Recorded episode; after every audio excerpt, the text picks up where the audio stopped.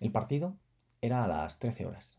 Hacía calor y justo cuando esperábamos el turno para pasar las medidas anti-COVID y poder así entrar a la instalación, le pregunté a un jugador, ¿qué tal estás? Él me respondió, nervioso, Javi, algo nervioso, no te lo puedo negar. Le miré a los ojos y le dije, eso es bueno, significa que estás metido en el partido. Es el, el cosquilleo previo a algo importante. A los profesionales también les pasa, así que no te preocupes, solo tienes que hacer lo que sabes hacer. Su respuesta fue, la verdad es que tengo muchas ganas de jugar. Semanas después, el encuentro era contra un rival al que sobre el papel había que ganar. O al menos eso decía la clasificación. Al descanso, nos fuimos, sin embargo, uno dos perdiendo. Estábamos en ese momento diciendo adiós a cualquier aspiración liguera.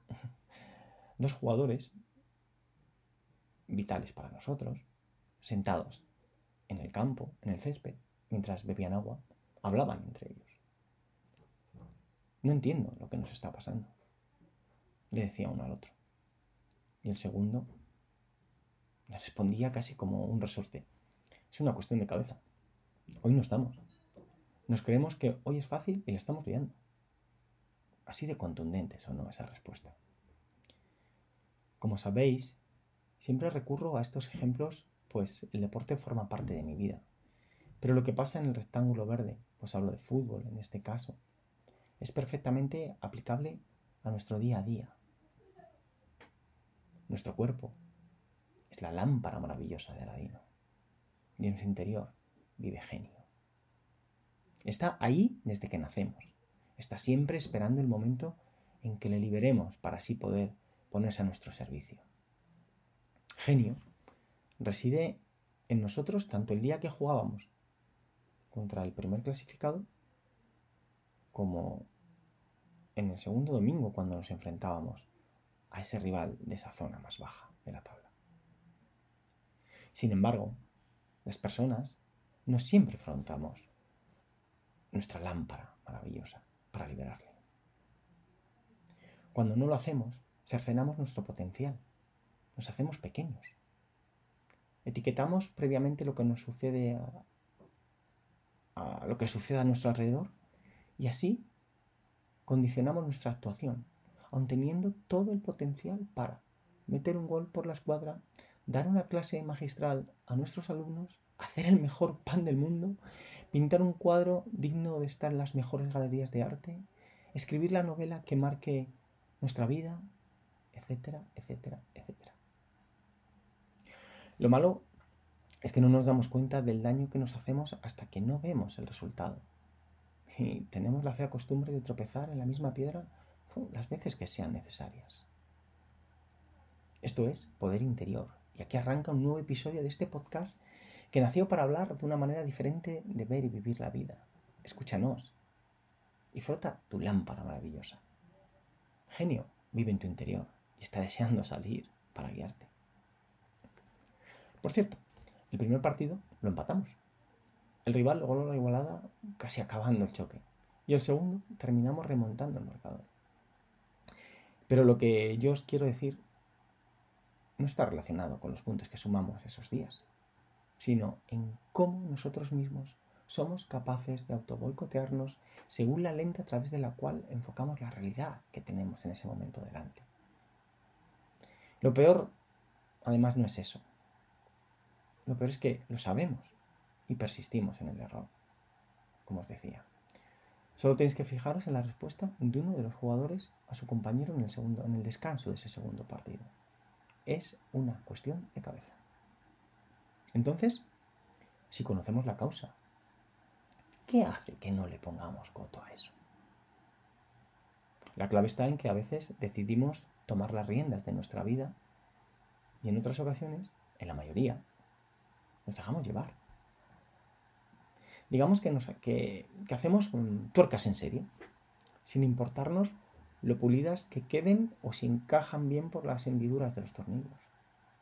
Simplemente hacemos tuercas. Ese día, ¿qué más da cómo queden? Nos decimos, si mañana volveré a hacer tuercas. Justo lo contrario ocurre cuando esa realidad que tenemos enfrente nos deslumbra o nosotros hacemos que nos deslumbre. Entonces, nuestra actitud desde que nos levantamos es otra. Estamos enfocados en ella. Queremos afrontarla para demostrar de lo que somos capaces. Nadie tendrá que venir ese día a generarnos una motivación extrínseca, es decir, externa, ¿vale? Nosotros entendemos que afrontando ese obstáculo y superándole, la recompensa será máxima. Nuestra motivación intrínseca, es decir, la nuestra propia, florece con tal fuerza que ese día el saboteador que reside en nosotros se va de picnic. pues sabe que no tiene nada que hacer, que sobra, que sobra de la escena. El inconformismo brota dentro de nosotros. Y eso nos lleva a ofrecer nuestra mejor versión. Ese día, las tuercas que fabricamos brillan y se deslizan por los tornillos. ¡Wow! Nuestro estado emocional está en modo cohete. Y eso, unido a nuestro talento para desarrollar lo que tengamos entre manos, hace que nuestro rendimiento sea excelso, independientemente de cuál sea el resultado final que obtengamos. Sobre todo si esto no depende solo de nuestra aportación, ¿vale? Es decir, nuestra actitud, nuestra actuación, no tendrá, no habrá un solo pero que reprocharle, sino que es que además también nos llenará de confianza, reforzará nuestra autoimagen y nos pondrá en un escalón superior de crecimiento respecto al que estábamos antes de ese día o antes de llevar a cabo esa, esa, esa actuación. Y así fue lo que pasó el día del partido contra el líder. Todos y cada uno de los jugadores frotaron su lámpara maravillosa y liberaron a su genio. Le necesitaban porque el reto que tenían enfrente les hacía ver que tenían que poner en el campo su mejor versión. Era la única manera de superarle al rival.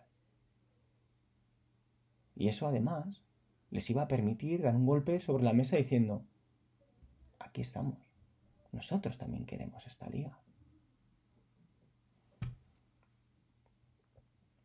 Y aunque el resultado habló de empate, el rendimiento del equipo fue de 10. Fue para soñar con retos mayores y verlos todos ellos alcanzables. No había quien frenara ese sentimiento ese día. La lente con la que los jugadores enfocaron la realidad en ese momento les había generado una fuerza irrefrenable, con un autodiálogo interior en mayúsculas, generador de confianza, motivación y deseo de superación. Curiosamente, una semana después, vivimos la otra cara de la moneda. En cuanto a puntos, curiosamente también sumamos tres. Sí, sí, sí. Es decir, materialmente cosechamos el premio gordo. Pero, como equipo, frenamos nuestro impulso. Porque ese día todos dejamos a Genio en casa. Llegamos al campo y se hablaba de todo menos del partido. Parecía que el rival no importaba. Ese día se veía venir. Las tuercas no iban a, deslizar, a deslizarse por los tornillos como había pasado una semana atrás. ¿Para qué tanto esfuerzo, verdad? Total, si son tuercas. Total, si mañana puedo hacer más tuercas. Total, si el fin de semana que viene puedo hacer otra tuerca. Nuestro sabotador interior vio que ese día tenía caldo de cultivo y él era el que dominaba el ambiente. Nosotros habíamos decidido que no había que frotar nuestra lámpara maravillosa, pues no era necesario incorporar a genio al partido. ¡Qué gran error! Y lo malo es que nos pasa día sí, día también en nuestras vidas. Ese día, la lente con la que enfocamos la realidad se nubla por el vaho que provoca nuestro saboteador mental. Hoy ganamos con dos carreras que hagamos. No hace falta que me prepare la clase, si total, si estoy ya, si sé de qué va. Ya improviso o les leo el libro directamente. Bueno, si pongo un poquito menos de levadura y bajo un poco la calidad de la harina, pues a lo mejor el pan tampoco pierde tanta calidad. Si los lienzos sobre los que voy a pintar mm, tampoco son de peor calidad o las pinturas eh, están un poquito secas, pues yo creo que el cuadro tampoco... El bombardeo de pensamientos negativos se hace incesante y nosotros decidimos que lo que tenemos delante son cosas rutinarias, ya conocidas, y que como no nos deslumbran, pues no merecen toda nuestra atención. Entonces nos invade el conformismo, el mismo esfuerzo, pues entendemos que así es suficiente, que así cumplimos el expediente y que aunque ese expediente lleve borrones, pues bueno, pues ya lo haremos mejor otro día, o mañana, o la semana que viene. Pero, ¿y si no hay otro día? ¿Os lo habéis preguntado? Es que puede ser que no haya otro día. ¿eh? Las personas infravaloramos el valor de las cosas que tenemos delante por ser rutinarias. Y no nos molestamos en darles ni en buscarles el reconocimiento que merecen. Ese día, genio se retuerce dentro de nuestra lámpara maravillosa, reclamando su presencia. Pero nosotros le hacemos oídos sordos y le damos la espalda. Dejamos que las cosas ocurran por inercia, en lugar de provocar lo que queremos que pase, que ocurra. En ese momento, quizá no estaremos perdiendo nada a nivel material. Como os decía, nosotros, ese partido lo terminamos ganando. Pero a nivel espiritual, es decir, intangible, mm, es decir, de lo que trasciende dentro de nosotros, que es lo que nos mueve a hacer las cosas. A ese nivel estamos renunciando a nuestro camino. Sí. Al comportarnos de esa manera, estamos poniéndonos a merced de, lo que la vida nos regale cada día. Y esos obsequios no siempre serán de color de rosa, ¿eh? Hacer de lo rutinario algo extraordinario no es fácil, claro, porque requiere compromiso, pasión, sí, sí, sí, pasión, pasión por lo que hacemos, para demostrarlo.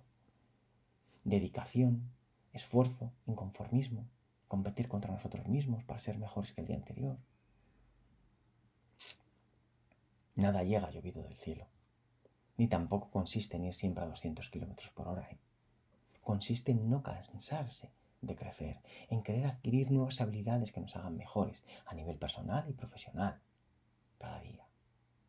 Y claro que habrá momentos en los que nuestro rendimiento será mayúsculo y otros donde éste será menor, por supuesto. Es decir, no todas las tuercas que fabriquemos serán excepcionales, pero las que nos salgan bien no habrá que tirarlas a la basura.